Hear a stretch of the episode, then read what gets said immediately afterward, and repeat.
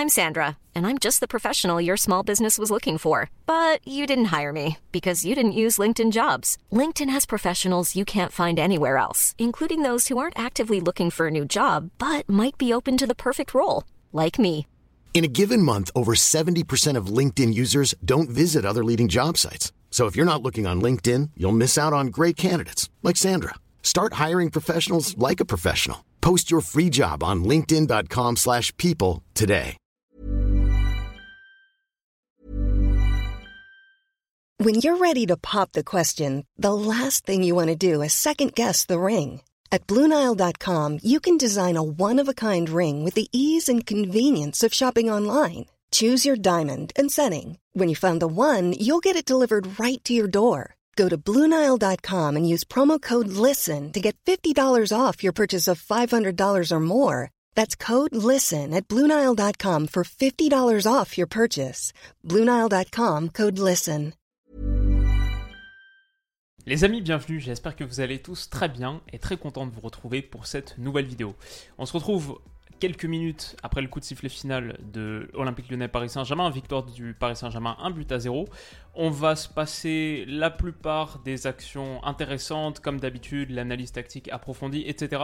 Mais je vais commencer tout de suite par une chose, c'est le premier but du PSG. Il est arrivé très vite au bout de 4 minutes de jeu et je vais vous en parler parce qu'il y a un truc vraiment qui m'a interpellé. En plus, ça dit pas mal de choses sur l'ensemble de la partie.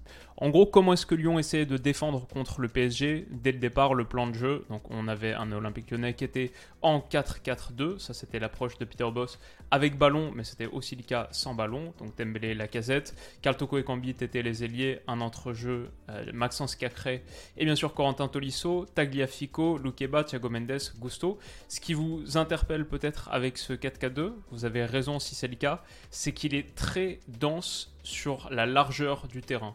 Regardez sur la largeur du terrain, tout l'espace qui est laissé libre, là, là, là, là, et pareil de l'autre côté.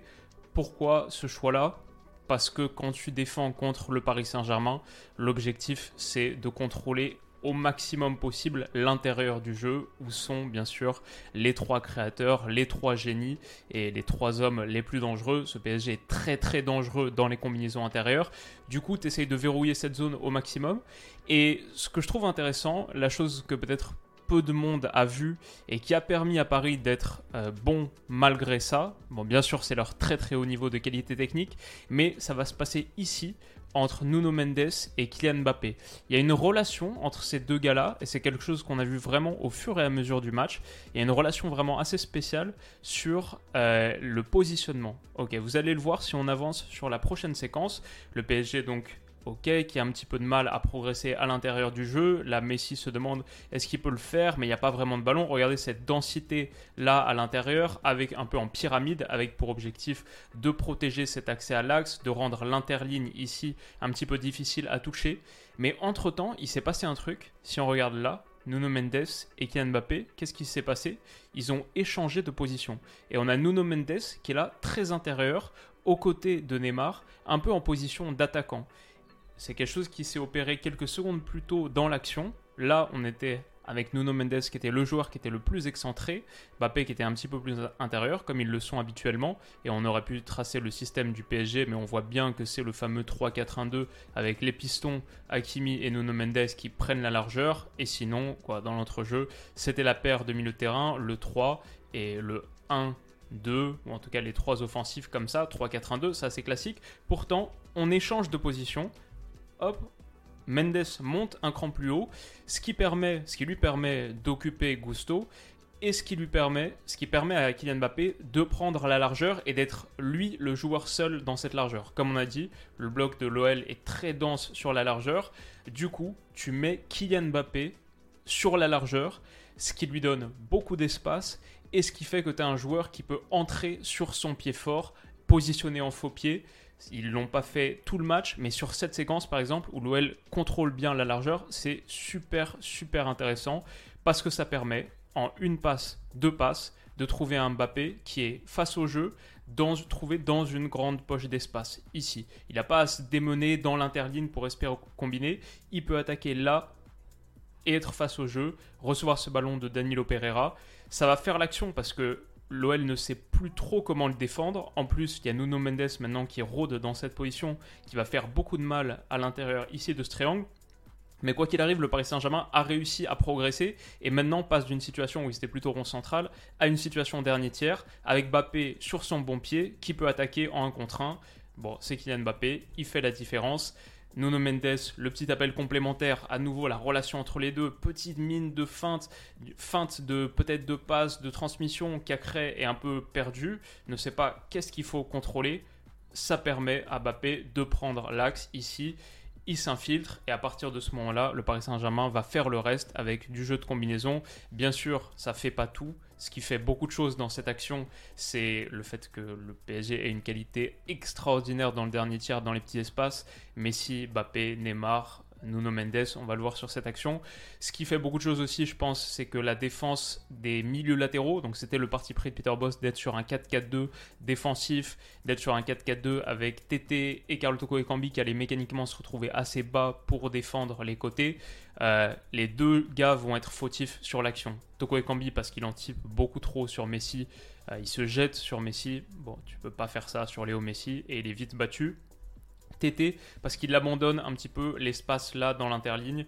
Euh, il est plus soucié, je pense, sur essayer d'anticiper peut-être un petit ballon à destination Neymar ou juste euh, un petit peu obnubilé là par la présence de Neymar, ce qui fait qu'il oublie totalement cette zone et ça va coûter cher. On le voit là avec Léo Messi qui du coup peut trouver un ballon c'est même qu'il a laissé passer Neymar dans son dos. Voilà, il, protège mal cette zone-là et le Paris Saint-Germain réussit à trouver un petit ballon intérieur. Donc ça aussi, ça, ça a coûté dans cette partie. C'est petits errements défensifs des milieux latéraux qui sont fondamentalement des attaquants. Et là, le PSG se retrouve en énorme supériorité numérique. C'est le gros problème. Nuno Mendes a retrouvé son couloir. Il y a un 2 contre 1. Très dur à défendre pour Gusto. Et puis là, voilà, ça s'infiltre. L'eau rentre de partout. Et la structure lyonnaise euh, est totalement submergée c'est super bien fini. Il y a bien sûr la qualité dans le dernier tiers, mais le fait que Bappé puisse trouver ce ballon avec Nuno Mendes qui a fixé à l'intérieur, c'est quelque chose qu'on a vu à plusieurs reprises sur la première mi-temps, et à chaque fois, ça a fait mal à ce bloc lyonnais qui était dense sur la largeur. Ça l'a conduit à s'écarter un petit peu plus, et juste ça a permis au Paris Saint-Germain de trouver un de ses meilleurs joueurs dans une très bonne position. Ça, ça fait le 1-0. On verra sur la suite il y a d'autres situations similaires, mais je voulais vraiment commencer la vidéo par ça. C'est quelque chose qui, m'a marqué. Et après, sur le reste du match, moi, j'ai trouvé déjà que c'était un match vraiment fun, vraiment excitant à regarder. Bon, dommage pour moi, supporter lyonnais, la défaite, évidemment. En plus, on, a eu des occasions euh, un, peu, un peu frustrant que ça se finisse par une défaite. Que ça se finisse par une défaite. Mais je trouvais que c'était un match avec beaucoup, beaucoup de choses et qui allait d'une partie du terrain à l'autre, beaucoup d'occasions de part et d'autre. Je pense parce que les deux avaient un plan de jeu qui était relativement similaire sans ballon. On le voit très bien ici avec le positionnement du PSG, et c'était le cas aussi avec l'OL. Positionnement et attitude sans ballon assez agressive et ambitieuse. On essaie vraiment de défendre en avançant et d'aller défendre dans la moitié de terrain adverse, ce qui faisait que les deux équipes étaient sur un fil. Ce qui faisait que quand Lyon réussissait à battre ça, euh, le 7 plus 3, on l'a souvent vu. Et parfois même dans l'autre sens. J'ai une situation, je crois, un petit peu plus tard. Là, voilà, le 7 plus 3, parfois, c'était pas les trois offensifs qui délaissaient les gars de derrière. C'était, tu te retrouvais avec trois joueurs défensifs et là, 3 contre 3 à gérer pour l'OL. Donc, ça a rendu le match assez plaisant. Souvent, Lyon a eu des espaces à attaquer en transition et il y a eu des, des vrais espaces ouverts.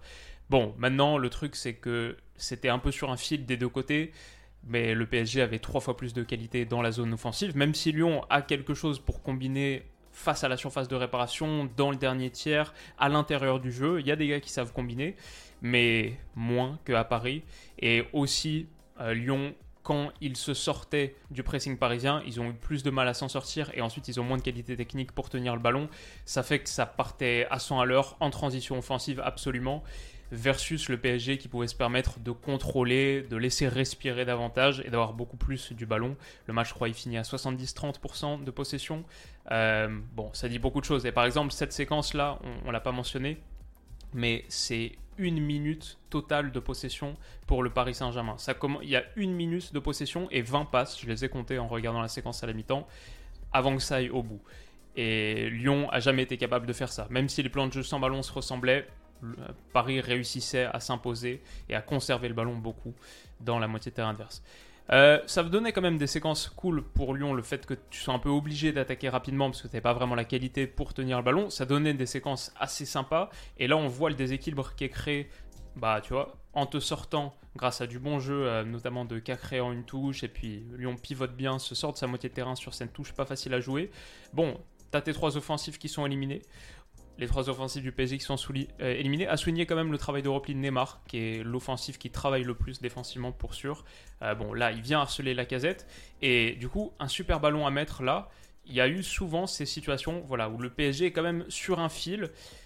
Tu défends assez haut. S'il y a un petit peu plus de justesse dans ce que fait Lyon, ça peut craquer. Et là, dommage, la passe est juste pas assez bien calibrée. Elle est interceptée, mais ça aurait pu donner une bonne situation. À nouveau ici, on le voit là. Qu'est-ce qui manque à Lyon finalement? Bah, L'interception de Cacré, c'est très bien. La projection derrière, c'est très bien. Tu es en 3 contre 3, mais tu joues du mauvais côté.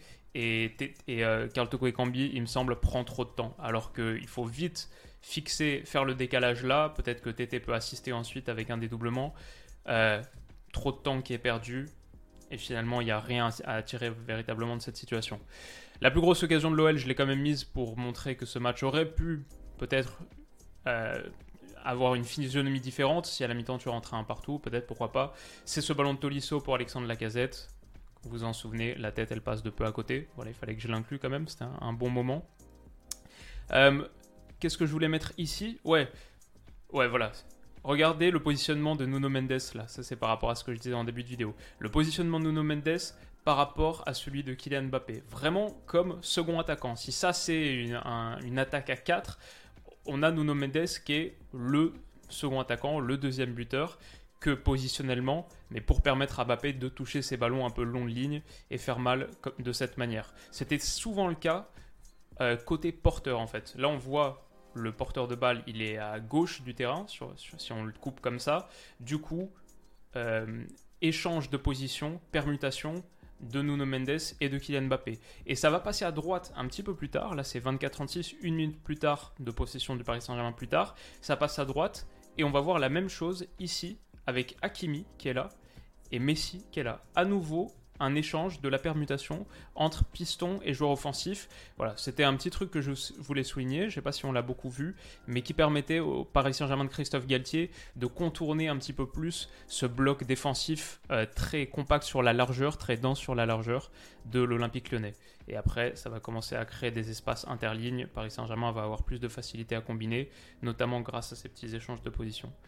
Euh, qu'est-ce que je voulais montrer ici? C'est que Lyon a fait des choses intéressantes, voilà, pour attaquer cette profondeur. On le voit à nouveau, le, plan du Paris Saint-Germain, c'est clairement de défendre haut, c'est de mettre l'OL sous pression, quitte à être un petit peu sur le fil, à défendre à la médiane et à laisser beaucoup d'espace dans ton dos. Un truc qui a été plutôt bien fait ici par Carl Toko et Cambis, c'est cet euh, appel contre appel. On le voit là, ok, il vient demander, il attire du coup Sergio Ramos, là, et une fois que c'est fait, et, et, ça, ça ressemble à une séquence un peu travaillée, une fois que Loukeba a joué sur Tagliafico, hop, il tourne pour solliciter un ballon dans la profondeur et ça donne quelque chose de vraiment sympa. Ça, fonctionne très bien en plus. Hop, il est trouvé là. Le problème, c'est que même si l'OL faisait ces choses-là bien, une fois l'arrivée dans le dernier tiers, trop de mauvais choix. Tellement de mauvais choix. Et ici, bon, ça tarde beaucoup trop. Le ballon, il est donné. Une fois que la casette remet en une touche pour TT, euh, TT déclenche directement. La frappe va être contrée, on va le voir ici. Alors que c'est dommage, je pense qu'il y a mieux à faire. Peut-être que Gusto aussi doit être plus proche pour permettre le dédoublement. Peut-être que ça aussi c'est le problème de l'approche tactique en 4-4-2 plat, c'est que du coup tes joueurs latéraux partent de beaucoup plus bas. On peut faire facilement la comparaison avec ceux du Paris Saint-Germain. On a vu où les joueurs latéraux de Christophe Galtier étaient positionnés. Les pistons, ils étaient soit second attaquants, soit ils étaient les joueurs les plus avancés de l'équipe sur le côté. Là, Gusto part de trop bas et ça fait que tu as un petit peu de mal à exploiter ces situations où pourtant tu t'es bien sorti de la pression à la base. Ça fait un bon décalage à la base, dommage de ne pas en profiter. Ça, on l'a beaucoup, beaucoup vu. Ici, à nouveau, par exemple, un truc où l'OL a pas la même qualité que le PSG, c'est évident. C'est plutôt une bonne sortie. À nouveau, la contre-pression du Paris Saint-Germain qui fonctionne pas. La sortie est pas mal. Et qu'est-ce qui se passe ensuite sur ce ballon?